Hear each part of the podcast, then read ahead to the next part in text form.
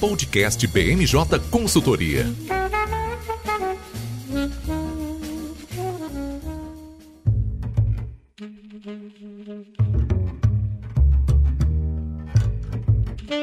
Pessoal, eu sou Vitor Hugo, consultor de relações governamentais e infraestrutura da BMJ Consultores Associados, e esse é mais um BMJ Entrevista, um espaço aberto de conversa com interlocutores e especialistas em setores de grande impacto para o Brasil. Também estou com a minha colega Débora Jacinto, consultora de sustentabilidade aqui na BMJ.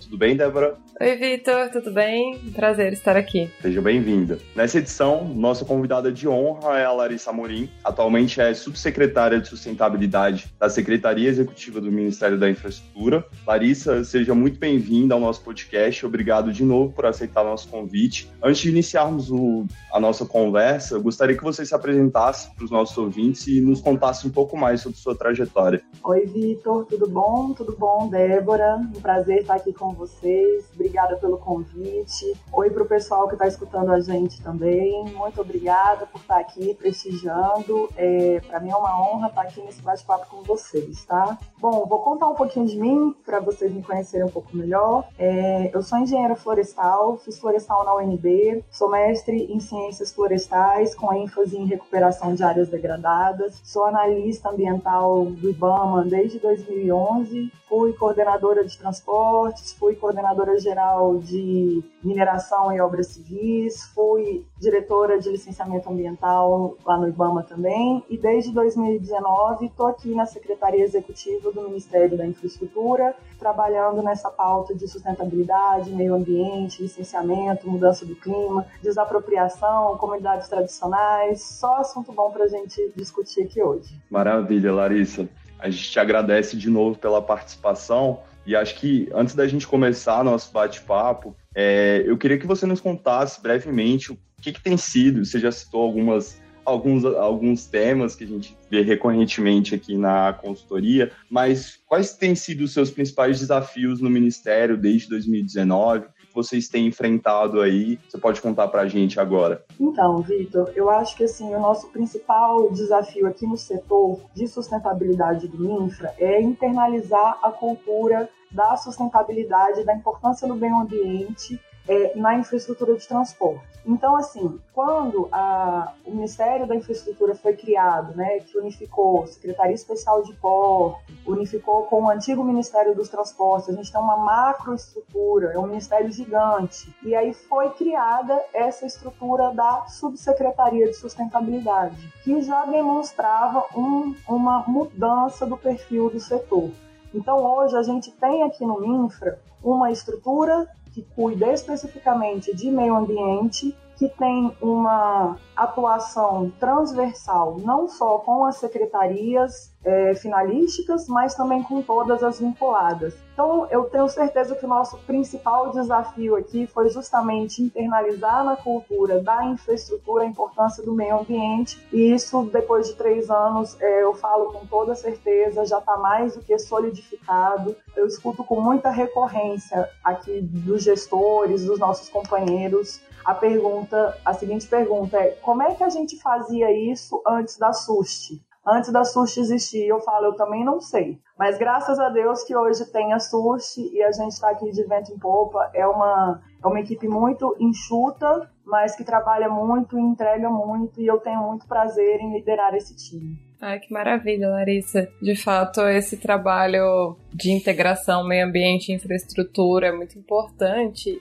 e já começando assim nosso bate-papo, para aproveitar essa sua grande experiência, uma das pautas muito latentes na política brasileira atualmente é a atualização no licenciamento ambiental no Brasil. Então, a gente tem o PL 2159-2021 que está tramitando no Senado, já passou por audiências públicas na Comissão de Meio Ambiente, na Comissão de Agricultura e Reforma Agrária. Então, é um tema que não tem muito consenso, já está sendo discutida a lei de licenciamento ambiental há cerca de 17 anos, então são vários pontos de crítica. A gente tem críticas internacionais, críticas de setores ambientalistas, e um dos principais pontos é a autodeclaração ou liberação de licenciamento para algumas atividades, o que tem preocupado as entidades ambientalistas. Então, puxando nesse ponto sobre licenciamento ambiental, como uma das maiores dificuldades enfrentadas pelo setor de infraestrutura, é, Larissa, como que você enxerga é, quais soluções que o Ministério vem buscado para o destravamento, para a racionalização do processo de licenciamento? Joia, Débora. Então, o que, que acontece, né? Todo mundo tem é, esse pensamento de que a nova lei do licenciamento ambiental ou a lei que vai regulamentar o licenciamento ambiental a nível nacional vai destravar e resolver todos os problemas. E a gente sabe que isso é uma grande falácia, que lei não resolve. A expectativa que a gente tem dessa lei é que ela saia, que ela seja publicada de forma segura, de forma a dar transparência para o processo, segurança para quem está analisando, isenção, previsibilidade. Mas nada disso funciona se a gente não tiver um bom projeto, se a gente não tiver um bom estudo ambiental, se a gente não tiver segurança das informações que a gente vai fornecer. Então eu sempre digo que é um trabalho em equipe. Durante muitos anos, e eu que estive lá do outro lado da parte né, do órgão licenciador, escutei, ah, o licenciamento é moroso, ah, o licenciamento não sai, ah, o órgão é muito exigente, ah, a cada nova etapa é uma, um novo pedido. E fazendo a meia-culpa agora também, que eu estou aqui desse lado, repetindo muitas falas né, do ministro ex-ministro Tarcísio, ministro emérito Tarcísio, e também do atual ministro Marcelo Sampaio, a gente precisava também fazer o nosso dever de casa, que era melhorar a qualidade dos nossos estudos. E isso vem é, sido demonstrado com a obtenção de licenças significativas, importantes, com avanços importantes. Então, é um trabalho conjunto de dar mais clareza ao processo de licenciamento ambiental e também melhorar a qualidade dos estudos ambientais. Então, o que eu vejo muito assim dessa questão que você trouxe, né, da é, autodeclaratória, da, da famosa LAC, licença de adesão e compromisso, que é um dos pontos mais polêmicos da lei, a gente já tem pleno conhecimento do que são atividades que são passíveis de é, serem licenciadas por LAC e do que não pode ser licenciado por LAC. Os órgãos ambientais já têm uma larga experiência de como separar isso, de quais são as medidas mitigadoras que têm que ser aplicadas para empreendimentos de baixo, médio impacto. Por exemplo, né, vou trazer aqui um dos pontos polêmicos, que é a licença de adesão e compromisso para manutenção de rodovias pavimentadas. É um dos principais gargalos que a gente tem hoje lá no IBAMA, porque são 128 processos de regularização. Então, observe, desde a década de 70, a gente vem fazendo manutenção em rodovias sem licenciamento ambiental. Isso não quer dizer que medidas de controle, mitigação não vêm sendo aplicadas. Então, o DENIT, quando faz a manutenção nessas rodovias, ele tem uma série de planos e programas e medidas que ele executa, que as é, empre empreiteiras executam, que demonstram o cuidado ambiental. Então, para o IBAMA fazer um processo ordinário de licenciamento de uma rodovia que já opera, que já tem a sua manutenção sendo executada paulatinamente todo ano, é muito demorado é muito oneroso. Então, você pensa que, assim, para os nossos 30 mil quilômetros de rodovia, eu vou ter que fazer um estudo ambiental. Mas eu vou levantar o quê? Eu vou fazer um diagnóstico dessa rodovia para levar para o órgão ambiental uma informação que ele já tem, para ele aplicar uma medida de controle que ele já sabe qual é. Então, por que, que a gente não encurta esse caminho e é mais objetivo? Vamos aplicar as medidas de controle, vamos fazer vistoria lá, ver se elas estão sendo efetivas. A gente não tem expectativa de ter LAC, por exemplo, para implantação da BR-319, que aí sim cabe um processo ordinário, com EIA-RIMA, com participação popular, com oitiva às comunidades tradicionais, quilombolas, com consulta aos indígenas, com é, consulta né, à, à, à população comum, tradicional, nas audiências públicas, isso a gente não espera que seja feito via LAC, a gente não deseja que isso seja feito via LAC. Então, o que a gente tem de expectativa é que seja realmente segmentado e que dê conforto também ao órgão ambiental. Hoje, a, a, CONAMA e o que a gente tem de legislação amarra muito. Então, ou você tem o rito trifásico ou você não tem nada. A gente não tem, por exemplo, licença de operação corretiva em nível nacional, em nível federal. O que a gente tem é, no, em alguns estados é a presença dessa licença de operação corretiva, licença de adesão e compromisso, mas você não tem uma legislação federal nacional que abarca tudo isso. Então você fica aí com esse varejo que a gente chama, né? E acaba trazendo muita insegurança jurídica. Então a nossa expectativa da lei é justamente essa, que dê clareza aos ritos, aos procedimentos, que é, traga previsibilidade e que trate com critério que tem que ser tratado com critério, como, por exemplo, a pavimentação da 319, que diversas manchetes, vira e mexe sai notícia sobre o licenciamento ambiental, com uma narrativa completamente equivocada de que o governo, o MINFRA, tem expectativa de que a gente possa pavimentar estradas sem licença. Isso não é verdade. É, isso é completamente equivocado. O que a gente quer, o que a gente deseja é que você trate com critério o que precisa ser tratado com critério e que você trate com objetividade o que pode ser tratado com objetividade. É essa expectativa que a gente tem desse PL que está aí no Senado. Não sei quando será apreciado, espero que em breve. E espero que essa lei é, seja finalmente publicada e traga aí mais tranquilidade para quem trabalha com licenciamento ambiental. Perfeito, Larissa. É, de fato, são, é um tema muito complexo, com é, muitas facetas, e, e, essa discussão dura anos não à toa também. Então, é, para garantir essa segurança jurídica, de fato, precisa ter uma lei bem estruturada. E, enfim, a gente é, acredita bastante no, nesse trabalho que tem sido feito pelo Ministério para garantir essa, é, esses estudos mais amplos, com maior qualidade, esse trabalho conjunto que precisa ser feito. Então, é, agradeço bastante pela sua colocação em relação a esse tema que, assim, nesses poucos minutos aqui do podcast, a gente não consegue abarcar toda a complexidade, mas é, a gente espera continuar também em futuras oportunidades tratando dessa discussão. E um outro, um outro ponto assim, que eu queria que você comentasse também é um tema, assim, dentro da, da, sustentabilidade, a gente entra em redução de emissões e mercado de carbono, a gente vai entrar então nesses nesses temas que estão bastante em voga atualmente, desde o do ano passado, com a COP26. Então, a gente teve a 26ª Conferência da ONU sobre Mudanças Climáticas em 2021, que foi uma conferência muito esperada por, enfim, era para ter, era ter acontecido em 2020, tinham muitos pontos a serem decididos, e um deles que eu vou puxar primeiro é em relação ao mercado de carbono. Então, foi definido lá na COP26, já ano passado, ainda em 2021, já estava tramitando o PL 528, que depois foi apensado no PL 2148 de 2015, é, sobre a implementação de um mercado de carbono no Brasil. E a gente vem percebendo, é, sobre as informações que a gente tem recebido, é, alguns textos que estão circulando aqui nos bastidores nessa, nesse conflito entre o Congresso e o Executivo. É, isso, algumas informações de bastidores que a gente tem recebido de que o governo federal, via é, Ministério da Economia e Ministério do Meio Ambiente, estariam trabalhando num texto. É, agora, no final de abril, o ministro Joaquim Leite fez a declaração de que o Ministério, de que o, o governo federal iria regulamentar através de um decreto. Então, é, a gente tem visto muitas conversas de corredor em relação a como vai ser feita essa regulamentação, se vai ser através do, do SINARE, né, o Sistema Nacional de Redução de Emissões de Gases de Efeito Estufa, que é, pelos textos que a gente tem recebido, a proposta do governo federal. E o que a gente tem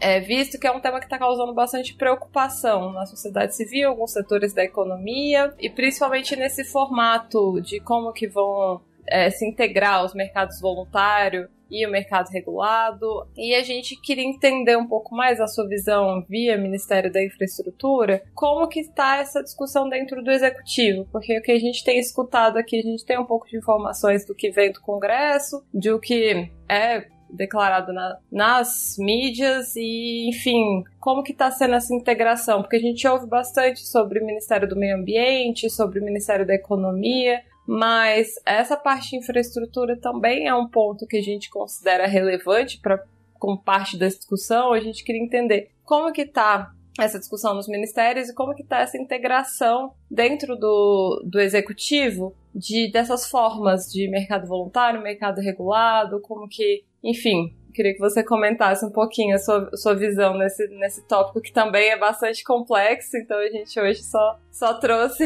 temas, temas fáceis, né, Larissa?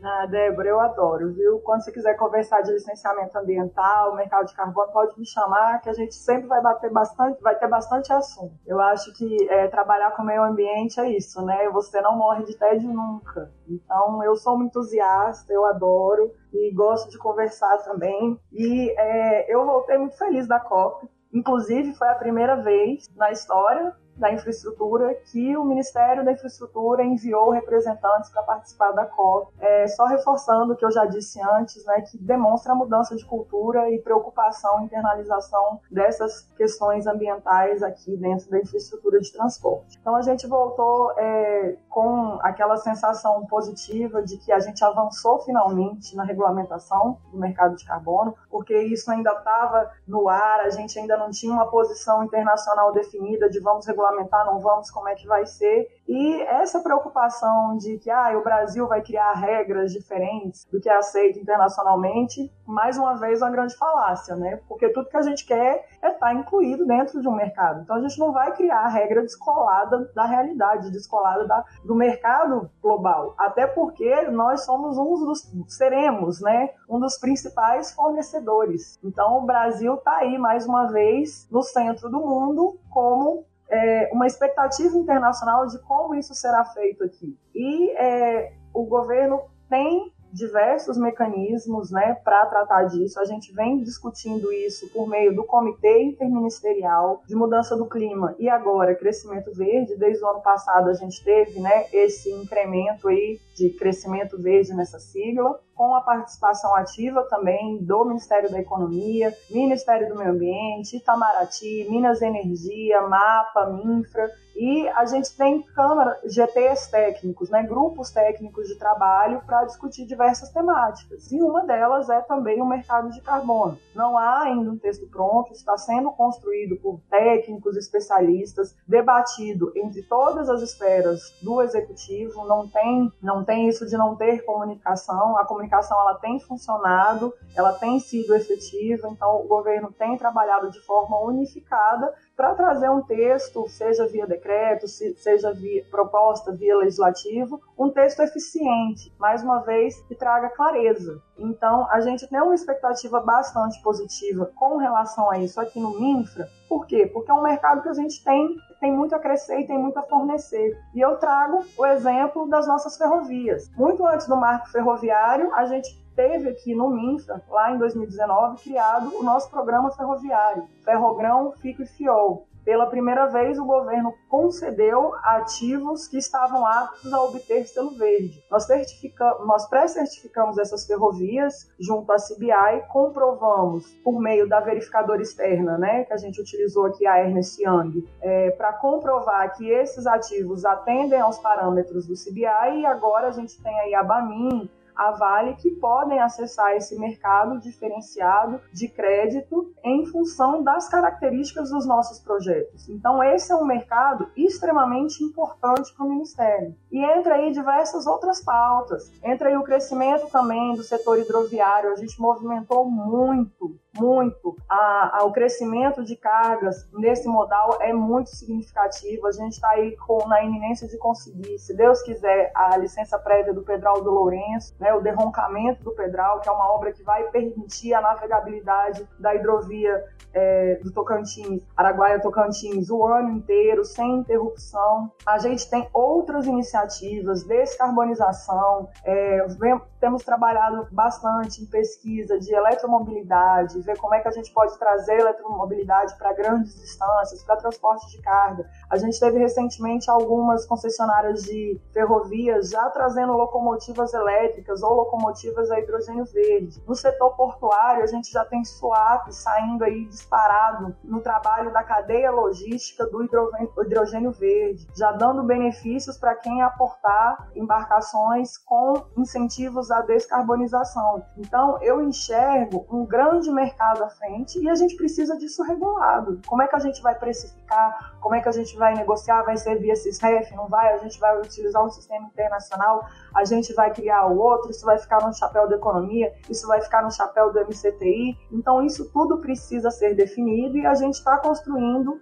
uma proposta via governo, via SINV, para trazer o que há de mais inovador, mais moderno e que seja bem aceito pelo mercado internacional, porque serão os nossos grandes clientes. Sim, é, essa é uma questão que tem preocupado muita gente, né, em relação a esse como que vai ser o formato, mas acho que você trouxe muita informação aqui que, é, que ajuda a gente e o nosso ouvinte também a entender um pouco melhor dessa questão. Mas, Larissa, só uma última pergunta em relação ao mercado de carbono especificamente. Você sabe se tem alguma previsão de quando, quando que esse texto vai sair? Se tem. Essa acho que é a pergunta de milhões, né?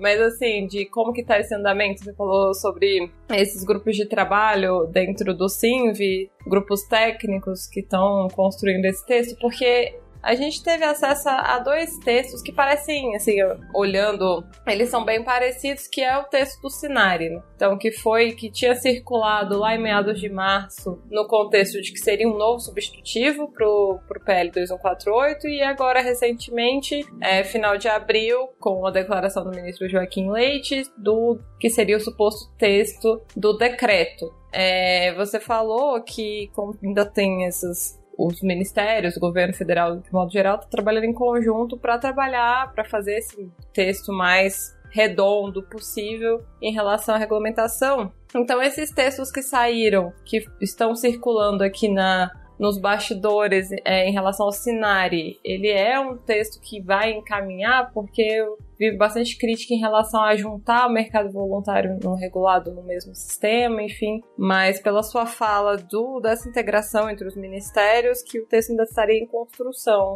Ah, eu queria, se você puder, enfim, dar uma perspectiva dessa pergunta de milhões de, de quando que vai, que, qual a perspectiva de sair esse texto, de, enfim, se vai ser ainda esse semestre, ou como que tá o andamento, em que, que etapa que tá dessa construção, assim, a gente ficaria bem, bem, bem feliz com, com essa sua resposta. Débora, adoraria te dar essa resposta, de dizer, olha, vai sair amanhã, mas infelizmente, se eu falar isso, eu ia estar tá contando uma grande mentira. Hoje à tarde, tá, eu tenho uma reunião justamente para tratar disso, para participar da, de um grupo técnico desse, que a gente tem reunião praticamente toda semana, com todos esses atores que compõem o CINV é, para discutir. Hoje à tarde, se não me engano, acho que às 17 horas estaremos todos lá no MMA para tratar disso. Não tem uma data para te dar, mas espero que seja breve. A gente tem trabalhado arduamente para entregar um texto excelente, um texto que atenda às necessidades do mercado e temos trabalhado muito. Então, assim, a minha expectativa é que isso saia o mais breve possível. Se eu não me engano, a gente tem uma reunião do, do SIND, né, com os, os ministros no final de maio. Então, a expectativa é que esse texto, essa proposta já, já seja levada para a deliberação deles. Não sei se vai ser possível, a gente tem trabalhado para que sim. Então, vamos jogar aí para os próximos meses, para dar um conforto aqui para os técnicos trabalharem, para os ministros tomarem essa decisão. Mas eu prometo para vocês que a gente tem trabalhado arduamente para dar uma resposta rápida para a sociedade e entregar um texto de qualidade. Ah, perfeito, Larissa. É, de fato, é difícil prever essa perspectiva, mas é o que, que todo, todos os nossos ouvintes têm certeza que estão, estão se perguntando. É um tema que está é, trazendo muito engajamento em vários setores da economia, várias, é, várias organizações, sociedade civil, enfim, é uma temática que está mobilizando bastante. E diretamente relacionada a isso, e você inclusive já comentou algumas das iniciativas de redução de emissões, mas eu queria entrar mais especificamente nesse assunto, principalmente puxando em relação à nova contribuição nacionalmente determinada que o Brasil apresentou agora, começo de abril, é, que foi recebida pela, pela Convenção Quadro das Nações Unidas sobre Mudança do Clima, o NFCCC. É, a gente viu nesse nesse texto, o Brasil colocou as metas de redução de emissões em 37% até 2025, 50% até 2030 e zerar emissões líquidas até 2050. O que a gente percebeu nesse novo texto da, da NDC brasileira foi a ausência das metas em relação à redução de emissão de metano e também, enfim, outros compromissos que foram assinados na COP26 não foram incluídos necessariamente nesse novo texto da NDC. E o que chamou atenção também em relação ao metano, porque foi o, o compromisso é, de redução de 30% nas emissões de metano até 2030. Inclusive, o MAPA, o Ministério da Agricultura, é, instituiu alguns grupos de trabalho, dentre eles tem um sobre metano especificamente, mitigação de metano. O Ministério do Meio Ambiente também anunciou o programa Metano Zero. Então, como que você tem visto é, nessa questão de metano, também é, outros, outras ações que o Ministério tem feito para redução de emissões, para o cumprimento das metas de modo geral na, na COP26 e em relação ao NDC, o que foi deixado de lado, se tem uma perspectiva de uma atualização ainda antes da COP27, ou enfim, eu queria ver também a sua visão mais, mais global em relação a esse tema de redução de emissões e puxando também para o MINFRA. Bom, vamos começar pela última pergunta. Eu acho que para a COP27 está muito em cima para a gente apresentar qualquer atualização, né? A gente acabou de é, fechar as NDCs, foi inclusive na, na última, tá na ata da última reunião do SINV, e é, é um processo constante, sistemático de atualização. E como você colocou, nós é, assumimos compromissos muito ambiciosos, né? Então, estamos trabalhando para atingi-los. E eu acho que, assim, acredito, né, que o, o nosso principal contribuição aqui no Ministério da Infraestrutura com relação à redução das emissões é justamente no equilíbrio da matriz. A gente tem uma matriz majoritariamente rodoviária e temos trabalhado para que ela seja mais equilibrada. Temos aí né, o marco ferroviário, que auxilia muito nisso. Então, a gente teve no PNL, a nosso Plano Nacional de Logística, diversos cenários e é, o cenário com a publicação da lei né, do marco ferroviário é o mais positivo para a diminuição desses gases de efeito estufa. E aí entram diversas outras, além do equilíbrio da matriz, a gente tem trabalhado em diversas outras frentes, com renovação das frotas, com novos combustíveis, com eletrificação. Então, são diversas frentes, não há uma única solução, uma receita de bolo que vai trazer essa diminuição e atendimento às nossas NDCs. Então, é um trabalho conjunto, eu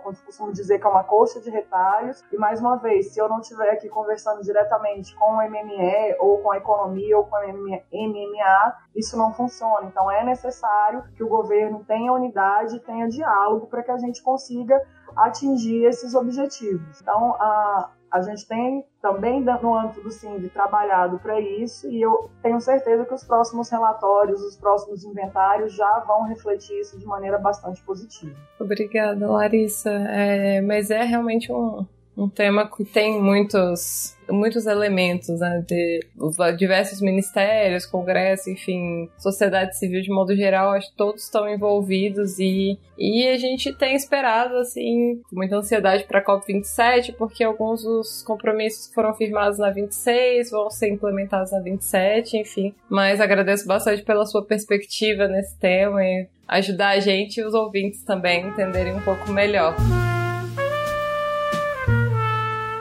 Eu vou aproveitar o, o gancho desse último assunto para trazer uma discussão também, Larissa, que vem ganhando um relativo espaço em relação às infraestruturas de transportes. Desde dois, janeiro de 2020, a ANTAC, né, a Agência Nacional de Transportes Aquaviários, e a Agência de Cooperação Técnica Alemã fizeram um acordo de cooperação para elaborar um estudo intitulado Impactos e Riscos da Mudança do Clima nos Portos Públicos Costeiros Brasileiros. É, a gente tá, já, já vem aumentando essa preocupação em relação ao transporte marítimo, né? A gente vem acompanhando os problemas causados ainda pelo, pelo período Covid, pela falta de containers, por todas as outras questões logísticas nessa questão, mas de fato esses produtos elaborados no âmbito dessa parceria devem subsidiar novas políticas públicas sobre o tema para direcionar também as ações e investimentos tanto da agência quanto do Ministério, imagino. E aí, em novembro de 2021, o primeiro resultado dessa parceria apareceu foi um levantamento de risco climático para 21 portos públicos brasileiros e possíveis medidas que poderiam ser implementadas para aumentar a resiliência frente aos impactos de mudança de clima. Esse estudo ele considerou três riscos é, relacionados a eventos climáticos específicos: vendavais, tempestades, aumento do nível do mar. Constataram que 7 de 21 dos portos analisados já possuem um risco alto ou muito alto em relação a riscos de vendavais, é, podendo passar para 16 de 21 no pior cenário. Então, e a, a, outra conclusão é de que 11 desses 21 portos têm classificação de risco alto ou muito alto quanto a possíveis danos causados por tempestades e aumento do nível do mar. Então, Larissa, acho que são, são números um pouco assustadores. Acho que o, o risco ambiental para as pessoas, mas também para os investimentos. E eu queria saber é, de que forma que esses riscos ambientais já têm sido considerados ou, ou passarão a ser considerados é, no, no, no, âmbito do, dos arrendamentos portuários qualificados no programa de parceria de investimentos e como que isso tem influenciado né, a, a política pública de transportes elaborada por vocês aí no Ministério da Infraestrutura. Vitor, esse é outro tema que eu adoro falar, tá? Sou super fã desses estudos. A nossa parceria com a GIZ tem sido bastante é, positiva.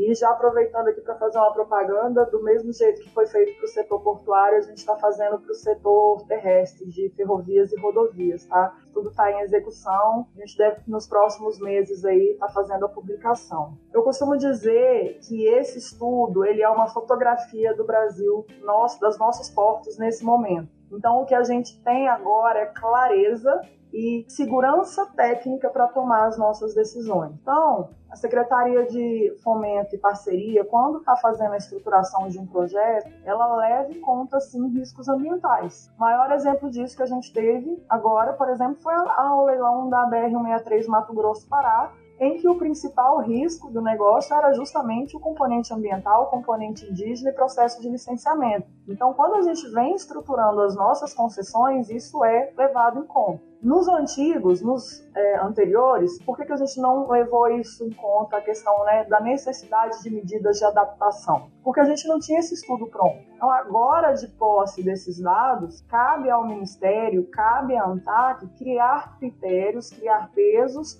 para que isso seja avaliado dentro dessa matriz de concessão. Então, claramente, isso vai ser levado em consideração nos futuros é, processos de arrendamentos portuários. O que a gente tem agora de próximos passos é pegar alguns pilotos para implementar as medidas de adaptação e fazer uma nova medição de quanto esse investimento em medidas de adaptação diminui o risco e é, mantém o, o investimento com o risco financeiro mais baixo. Então, é, é só um somatório. Concomitante a isso, nós temos, o, enquanto governo, trabalhado na atualização de políticas. A gente teve aí a consulta pública da Política Nacional de Mudança do Clima. Estamos revisitando também a Política Nacional de Adaptação e tudo isso tem que estar casado. Porque se você não tiver uma infraestrutura adaptada, se você não tiver um mapeamento dos riscos e da vulnerabilidade dos seus ativos, você não consegue trazer segurança para o investidor arrendar o seu terminal. Então, isso é completamente necessário. A gente vem trabalhando, vem estudando é, modelos internacionais, é, parâmetros internacionais, para internalizar na nossa estruturação de concessão aqui do Ministério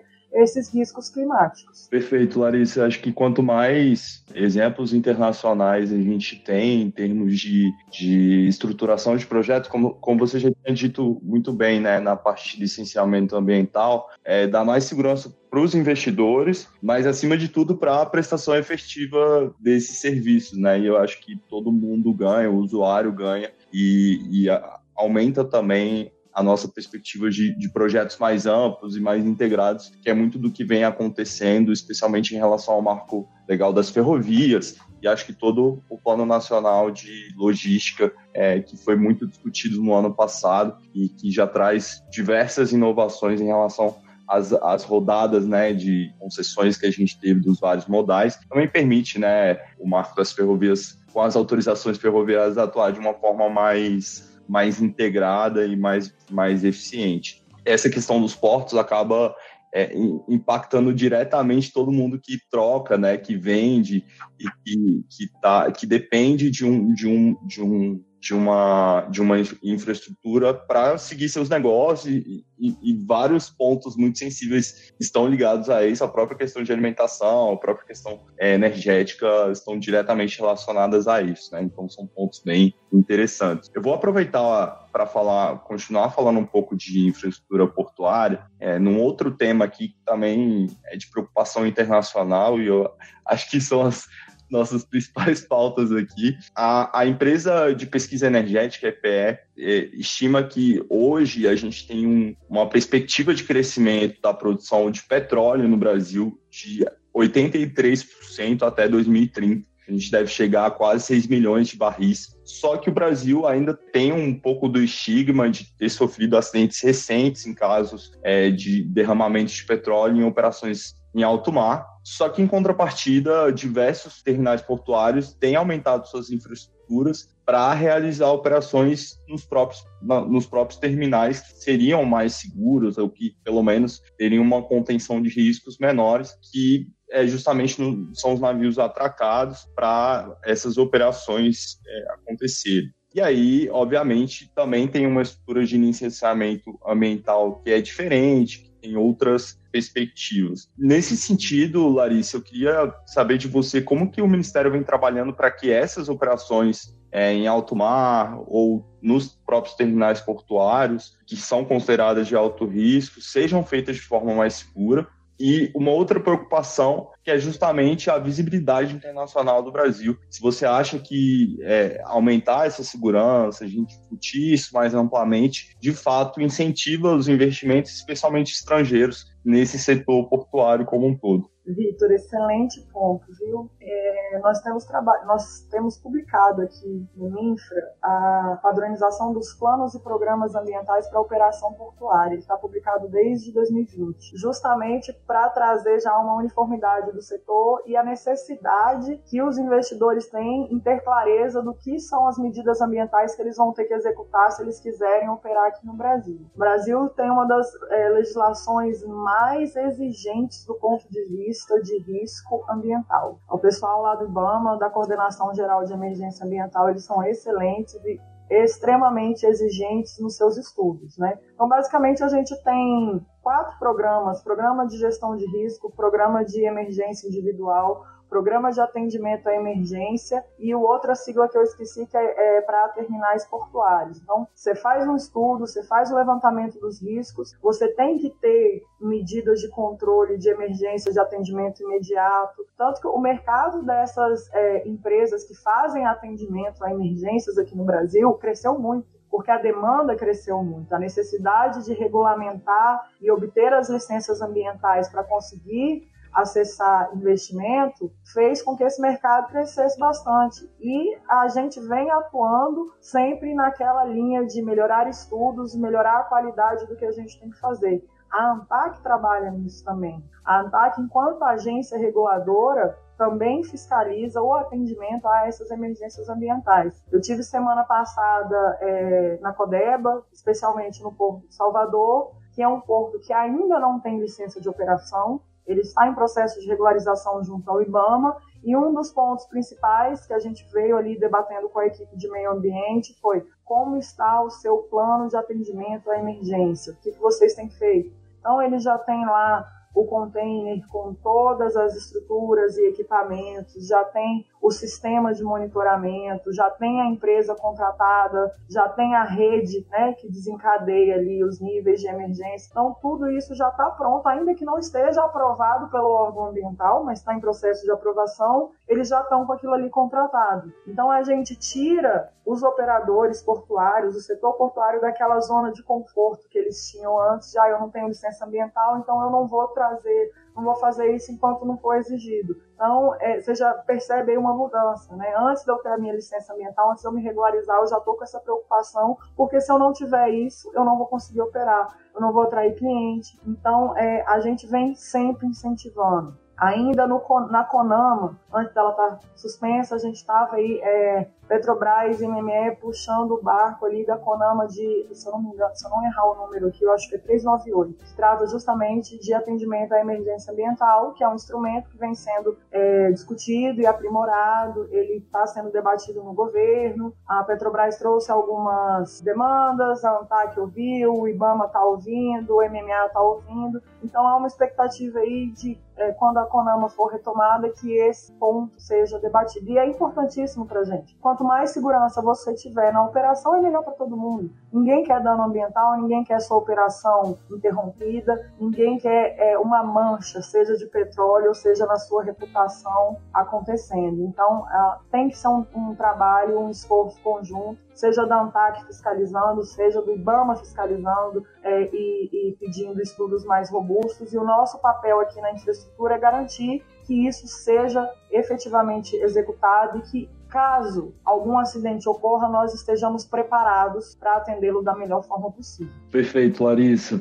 E essa pauta também, elas também, como, como eu já havia comentado, ela está diretamente relacionada à nossa imagem internacional, mas também aos investimentos no Brasil. E um, um ponto muito interessante que a gente já, já, já até começou a lidar aqui com alguns dos nossos clientes são sobre as debêntures de infraestrutura verdes, né? Que é um, uma verdadeira revolução em termos de investimento, que já segundo o balanço do ano passado da Secretaria de Política Econômica do Ministério da Economia, é, as debêntures verdes atingiram um volume de emissões é, de 10 bilhões de reais, com outros 63 bilhões de autorizados. O resultado veio após a regulamentação dessa pauta o decreto, que deu maior consolidação para os instrumentos já, já existentes desde 2012, é, que, enfim, o decreto possibilitou essa emissão de debêntures incentiva, é, incentivadas com a participação dos ministérios setoriais, inclusive o Ministério da Infraestrutura, mudando esse cenário de que as debêntures verdes seriam emitidas somente para projetos de energia, né, como era no passado. A gente tem uma, uma verdadeira alteração de perspectiva aí nesses investimentos. Só que no Poder Legislativo, essa pauta ainda está sendo discutida, é, justamente para regulamentar uma lei de 2011, dá um pouco mais de segurança jurídica para a atração de investidores com isenções e reduções de imposto de renda ou dos rendimentos obtidos por quem comprar esses títulos, tanto para pessoas físicas quanto jurídicas. É, eu queria saber de você, e acho que já para fechar os, no, os, nossos vários assuntos aqui nesse ponto, que é, que é muito legal, é como que o, o Minfra é, se associa a essas frentes de atuação paralelas, né, diferentes, diferentes frentes nessa pauta, e quais são as perspectivas de, de projetos de infraestrutura financiados por esse instrumento? Bom, nós somos grandes entusiastas né, do PL de debêntures, acho que o próprio, nosso próprio programa ferroviário e a possibilidade de certificação demonstram isso claramente. E, assim, para um cenário brasileiro, isso é extremamente positivo. Mais financiadores, mais investidores, é, e, e é, é uma prática necessária. Não há como se distanciar crescimento, seja em infraestrutura, seja em energia, seja em saneamento, de um crescimento verde. Até por isso a gente tem aí a demonstração também da preocupação do governo com relação a isso, da inclusão das, do vizinho no Comitê Interministerial de Mudança do Clima e Crescimento Verde. Não são pautas e assuntos que podem ser tratados em palcos diferentes. Eles têm que caminhar de mão dada se a gente quiser ter um país desenvolvido com investimento, com qualidade. Então, a gente é muito entusiasta aqui do ministério, no Ministério das debêntures do PL. Eu espero que isso seja apreciado e ande também na, passou na Câmara e ande no Senado de forma rápida, assim como o PL de licenciamento. E eu acredito que isso demonstra uma mudança do perfil do investidor no cenário internacional. Então a gente não pode ficar aqui sentado esperando o investidor chegar se a gente também não fizer o nosso trabalho de casa. E a gente tem feito, né? E a, a regulamentação traz isso. Como você colocou bem, antes era só para o setor de energia. Então, isso abre possibilidade para infraestrutura, para redução de resíduos, para redução de é, gases, para o saneamento. É necessário essa regulamentação e isso traz, mais uma vez, mais clareza, mais previsibilidade e acesso a um mercado que ainda não é acessado com plenitude pelos investidores que atuam aqui no Brasil. Então, eu acho que a gente tem que se preparar. Estamos fazendo tudo que a gente pode internamente aqui no, no, na infraestrutura e no executivo para que esses investidores venham para o Brasil para que a gente consiga acessar essas linhas de crédito com juros menores, essas chamadas linhas de crédito verdes. Muito legal, Larissa. Acho que a gente conversou sobre muita coisa interessante que, que, dariam horas e dias aqui de conversa. Eu queria te agradecer em nome da BMJ mais uma vez por sua participação conosco. Antes da gente encerrar, eu só queria saber se você quer deixar alguma mensagem para os nossos ouvintes. Enfim, fica à vontade para fazer esse encerramento. Débora e Vitor, foi uma delícia estar aqui com vocês. Adorei nosso bate-papo. Agradeço aí que ficou ouvindo a gente até agora e deixo aqui um convite para todo mundo. No final do ano a gente vai ter o nosso seminário socioambiental de infraestrutura de transportes, que esse ano tem como tema na rota ESG, que é um dos principais assuntos é, que a gente tem aqui no Minfra atualmente, que é internalizar os parâmetros e padrões ESG, não só nos nossos processos internos, mas também nos nossos ativos. Então, uma pauta que está em crescimento, vão ser dois dias, vai ser um encontro virtual, deixo aqui o convite. Depois peço para o pessoal, seu pessoal de mídia aí, fornecer o link, que tem todas as informações. Temos também já aberto a, a inscrição dos artigos científicos, todo ano a gente publica o livro Via Viva, e quem quiser meter aí o seu artigo já está aberto uh, o período de é, submissão. Gente, foi um prazer estar aqui, agradeço imensamente, eu espero que vocês tenham gostado do nosso bate-papo. Nós que te agradecemos, Larissa, foi uma, uma conversa muito bacana e, enfim, para saber sobre esse convite e outras notícias, nós convidamos você, ouvinte, para seguir a BMJ nas redes sociais, acompanhar nossos podcasts, nossas conversas aqui e até a próxima. Tchau, tchau podcast BMJ Consultoria. Não deixe de acompanhar a BMJ em nosso site www.bmj.com.br e em nossas redes sociais.